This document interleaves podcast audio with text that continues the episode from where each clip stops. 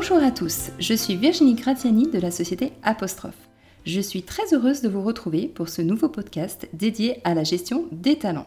Aujourd'hui, j'ai le plaisir d'accueillir Elodie Terrier, notre partenaire experte en bilan de compétences. Bonjour Elodie. Bonjour Virginie, bonjour à tous. Alors Elodie, tu interviens régulièrement chez Apostrophe dans le cadre d'accompagnement individuel. Tu as d'ailleurs contribué à l'écriture de notre dernier livre blanc, Le bilan de compétences, un tremplin pour rebondir. Tu vas nous en parler et tu nous donneras également quelques conseils pour réaliser une démarche de réflexion sur son projet professionnel. Oui, merci Virginie. Elodie, comme tu accompagnes des individus dans la définition de leur projet professionnel, du coup, tu es un peu dans l'ombre de nos clients entreprises. Euh, c'est donc une bonne occasion aujourd'hui de faire toute la lumière sur ton rôle et ton parcours. Je te laisse te présenter. Alors, je suis consultante et cela fait plus de 15 ans que j'évolue au sein de la fonction RH, suite à une double formation en psychologie du travail et en ressources humaines. De mémoire, ton début de carrière est assez proche des activités de recrutement d'apostrophe. Oui, j'ai démarré dans le conseil en recrutement et en bilan de compétences. Ensuite, j'ai travaillé durant 10 ans dans des entreprises industrielles et de services sur des problématiques de recrutement, de mobilité et de projets de développement RH, ce qui m'a apporté une approche assez large des métiers d'une entreprise. Ce qui explique ton arrivée au sein des consultants partenaires d'apostrophe. Tout à fait. Depuis 4 ans, j'exerce comme consultante indépendante auprès de partenaires privilégiés comme Apostrophe, où j'accompagne des personnes dans leur réflexion sur leur avenir professionnel. Elodie, comment ton parcours et ton expérience t'ont amené à te spécialiser dans la démarche de bilan de compétences? Je pense que mon parcours en entreprise m'a donné une large connaissance des métiers et des compétences, tout ce qui compose classiquement une organisation. Mais surtout, ça m'a permis d'identifier les passerelles et parcours régulièrement réalisés en entreprise. C'est une expérience sur laquelle tu t'appuies euh, au quotidien aujourd'hui? Exactement. J'ai également accompagné des collaborateurs dans des projets d'accompagnement du changement. C'est également ce que tu as vécu toi à titre personnel aussi? Oui, j'ai moi-même exercé il y a 5 ans un tournant dans ma carrière en décidant de pratiquer comme indépendante, après 15 années de salariat. Du coup, je suis sensible aux questionnements qui s'installent dans ces situations, notamment à l'articulation souvent souhaitée entre vie pro et vie perso. Elodie, il existe de nombreux accompagnements possibles pour les cadres et dirigeants euh, tout au long de leur parcours. Que dirais-tu du bilan de compétences? Je dirais que le bilan permet une prise de recul, et c'est d'autant plus important avec cette actualité particulière. Au-delà d'une réflexion sur un parcours passé et à venir, le bilan de compétences tel que je le propose permet de mettre en synergie les valeurs et une recherche d'équilibre entre vie professionnelle et personnelle des candidats. Je constate souvent que les cadres et dirigeants sont toujours à 400% dans leur poste. C'est donc compliqué dans ces conditions d'être proactifs dans leur gestion de carrière. Oui, les personnes que j'accompagne ont souvent des responsabilités importantes ou nombreuses, et peu de temps pour s'accorder des moments de pause et de prise de recul, de recherche de sens. Et d'après ton expérience, d'une manière générale, quelle situation peut amener un collaborateur à réaliser un bilan de compétences? Alors il y a trois tendances principales. Ça peut émaner de situations conjoncturelles, comme dans le contexte sanitaire que nous vivons une nécessité de se reconvertir par exemple. J'observe cela chez les collaborateurs qui exercent un métier en tension. Ça peut être aussi une volonté ou un besoin d'en apprendre davantage sur soi et sur ses modes de fonctionnement, par exemple quand on souhaite postuler auprès d'un nouvel employeur. Et enfin, je dirais un regard en arrière et sur l'avenir pour un collaborateur qui dispose de temps dans une période d'activité creuse. Quels peuvent être les autres cas de figure? Cela peut aussi émaner de facteurs psychologiques et motivationnels, essoufflement, quête de sens, validation de motivation pour son métier, comprendre si un mal-être est lié à une fonction ou simplement à l'environnement dans lequel le collaborateur l'exerce. Les situations que je rencontre sont extrêmement variées. D'où la nécessité de proposer une démarche singulière à chaque personne. Exactement. Le cadre reste identique, mais le contenu et parfois la forme sont adaptés aux objectifs très particuliers de chacun. Selon toi, quels sont les critères les plus importants dans le choix de cette démarche? Je dirais d'une part d'être dans une période où l'on dispose de temps, pour compléter les outils proposés par le consultant avec réflexion et prise de recul, mais aussi d'avoir conscience que le consultant est un guide, un éclaireur, mais en aucun cas quelqu'un qui décidera à la place de la personne. Le risque, c'est que la personne accompagnée pense que le consultant va lui dire quel métier faire en fait. Oui, alors que la réussite d'un bilan est liée à l'investissement du collaborateur dans sa démarche. Le consultant propose des outils, une prise de recul, des pistes de réflexion, mais il ne décide pas à la place de la personne accompagnée, et ça c'est important. Plus la personne s'investit sur ses outils et axes de réflexion, plus le bilan portera ses fruits, si je peux m'exprimer ainsi. Quels sont les autres aspects qui peuvent éventuellement surprendre une personne qui rentre dans une démarche de bilan de compétences? Je crois qu'il faut parfois aussi accepter une forme de vulnérabilité. Une démarche de bilan peut soulever des points sensibles selon les personnes. Lorsque l'on fait le point sur sa situation professionnelle et son avenir, Les éléments de la vie personnelle sont bien sûr liés, si on veut définir un projet cohérent et respectueux de ses valeurs. C'est entre autres pour cette raison que le feeling avec le consultant est très important. Quels sont les résultats qu'une personne accompagnée peut attendre d'un bilan de compétences? Tu mentionnais entre autres une prise de recul, le fait de se poser dans son parcours. Le bilan est une vraie occasion de faire le point sur son expérience professionnelle, sur ses compétences, réussites et échecs afin de les analyser, et ainsi faire des choix cohérents et stimulants pour l'avenir. Il permet également de mieux se connaître, de réaliser une sorte d'introspection, en cernant mieux sa personnalité, ses moteurs, ses valeurs. Les personnes accompagnées t'ont fait d'autres retours sur cette expérience? Oui, ils me disent souvent avoir gagné en confiance après cette démarche, ne serait-ce que face à un recruteur, à leur manager ou à leurs équipes. Et qu'est-ce que tu observes le plus dans les accompagnements? C'est l'entreprise ou le collaborateur qui est demandeur d'un bilan de compétences? Dans certains cas, c'est l'entreprise qui nous sollicite, mais la majorité des bilans est motivée par le collaborateur lui-même. Ce qui me semble être une bonne chose, dans la mesure où la démarche de bilan est une démarche personnelle qui a comme facteur de succès la motivation du collaborateur pour avancer dans sa vie professionnelle. Oui, d'ailleurs, chez Apostrophe, si je fais le compte, euh, nous sommes plus souvent sollicités par des personnes à titre individuel.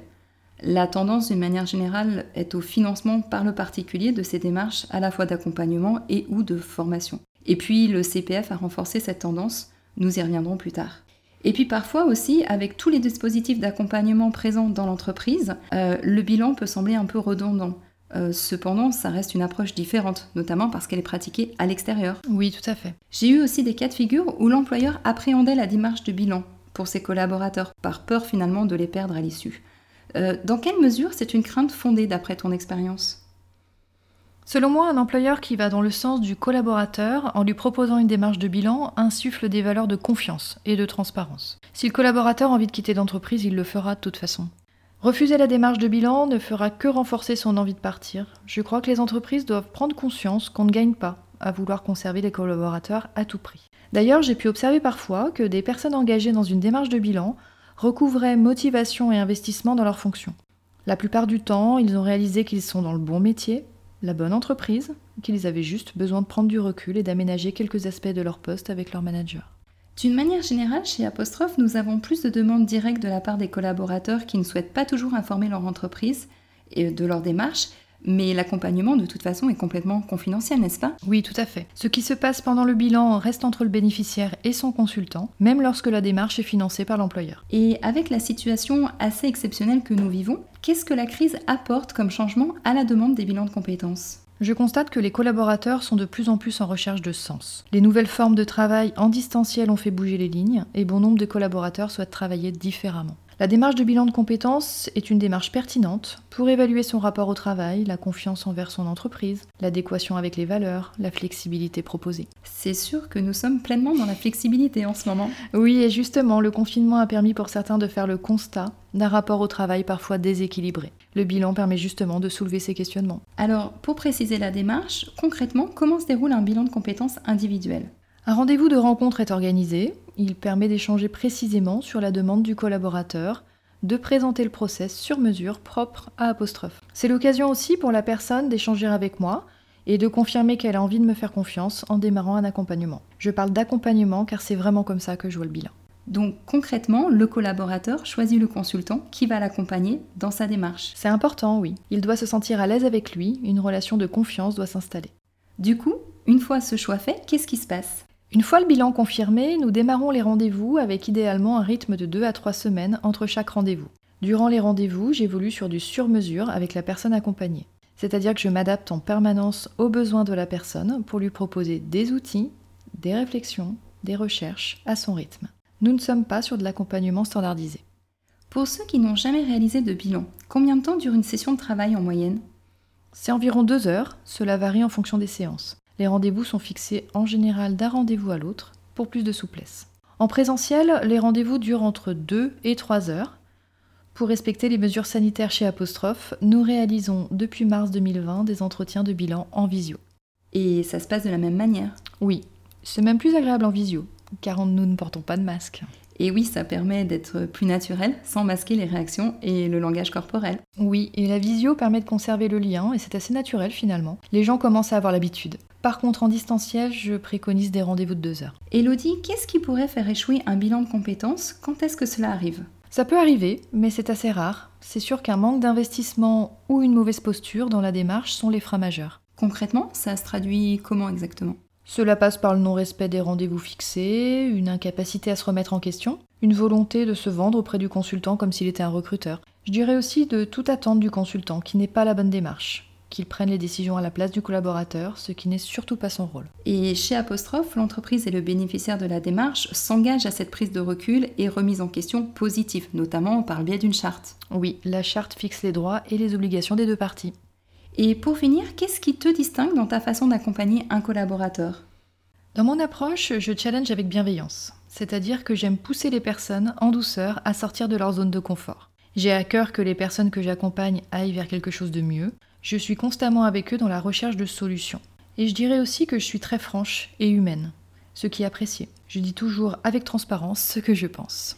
Ok, et puis il y a cette particularité dans la démarche de bilan chez Apostrophe, tu peux nous en dire davantage? En effet, la mise à disposition possible d'autres expertises d'Apostrophe, comme des séances de travail avec toi, par exemple, ou encore des outils ou consultants d'apostrophe. Pour euh, ceux qui souhaitent réaliser euh, cet accompagnement individuel, quel est le prix d'un bilan de compétences? Alors l'écart est très variable, voire incroyable entre les prestataires. Pour une prestation qui tient la route, il faut valider le nombre d'heures en présentiel et en distanciel. Le prix varie aussi en fonction du profil accompagné. Il est différent entre un cadre et un dirigeant par exemple. Cependant, pour une fourchette assez juste, il faut compter d'un budget d'environ 2000 euros pour une dizaine d'heures et de 4000 euros pour une vingtaine d'heures. Du coup, tu parles d'heures en présentiel et en distanciel, mais on parle bien d'heures avec le consultant, en plus des heures de travail personnel. Oui, exactement. Et du coup, à partir de quel facteur la personne doit plutôt choisir Une dizaine ou une vingtaine d'heures? C'est une question de budget tout d'abord, et ensuite ça dépend de là où en est la personne dans ses réflexions. Ok. Euh, du coup, comment se finance un bilan de compétences? Selon sa situation professionnelle, la personne accompagnée peut bénéficier d'une prise en charge totale de son bilan de compétences. Par exemple, quand il est pris en charge par le budget de formation de l'entreprise, ou si une négociation intervient entre le salarié et son employeur, notamment dans le cadre d'un départ de l'entreprise. Alors dans ce cas, le bilan doit être signé et lancé quand le collaborateur est encore dans les effectifs de l'entreprise. Une fois sorti, euh, cela n'est plus possible. En effet, oui. Du coup, si une personne finance directement son bilan, comment ça se passe? Elle peut utiliser son CPF, dont dispose tout actif, sur lequel un montant lui est affecté chaque année. Si la personne est en recherche d'emploi, elle peut solliciter le pôle emploi. Et si aucune de ces pistes ne s'avère possible, le bilan de compétences peut être financé par ses fonds propres. Du coup, pour ceux qui nous écoutent et qui sont en pleine réflexion sur leur projet professionnel, quels sont les trois conseils que tu peux nous donner? Alors premier conseil, prenez du temps pour vous recentrer, mieux vous connaître, faire le point, prendre du recul. Deuxièmement, développer ou renforcer votre énergie positive, même dans notre contexte économique et sanitaire, et mettez-vous en action pour votre avenir professionnel. Et enfin, faites-vous accompagner par un professionnel dans cette démarche, qui est une aventure humaine enrichissante. Super, merci Elodie pour ces conseils. Maintenant, il n'y a plus qu'à passer à l'action. C'est moi qui te remercie Virginie. Du coup, Elodie, tu restes disponible pour poursuivre les échanges. Nos auditeurs peuvent également retrouver d'autres astuces dans le livre blanc Le bilan de compétences, un tremplin pour rebondir, ainsi que dans les témoignages d'accompagnement sur notre site apostrophe.fr, onglet ressources. Et comme d'habitude, n'hésitez pas à nous laisser un commentaire sur la page de notre podcast ou à nous contacter directement par email ou à remplir notre formulaire sur le site. Merci à tous, j'ai hâte de vous retrouver pour notre prochain podcast dédié à la gestion des talents. Je vous dis à bientôt. Au revoir.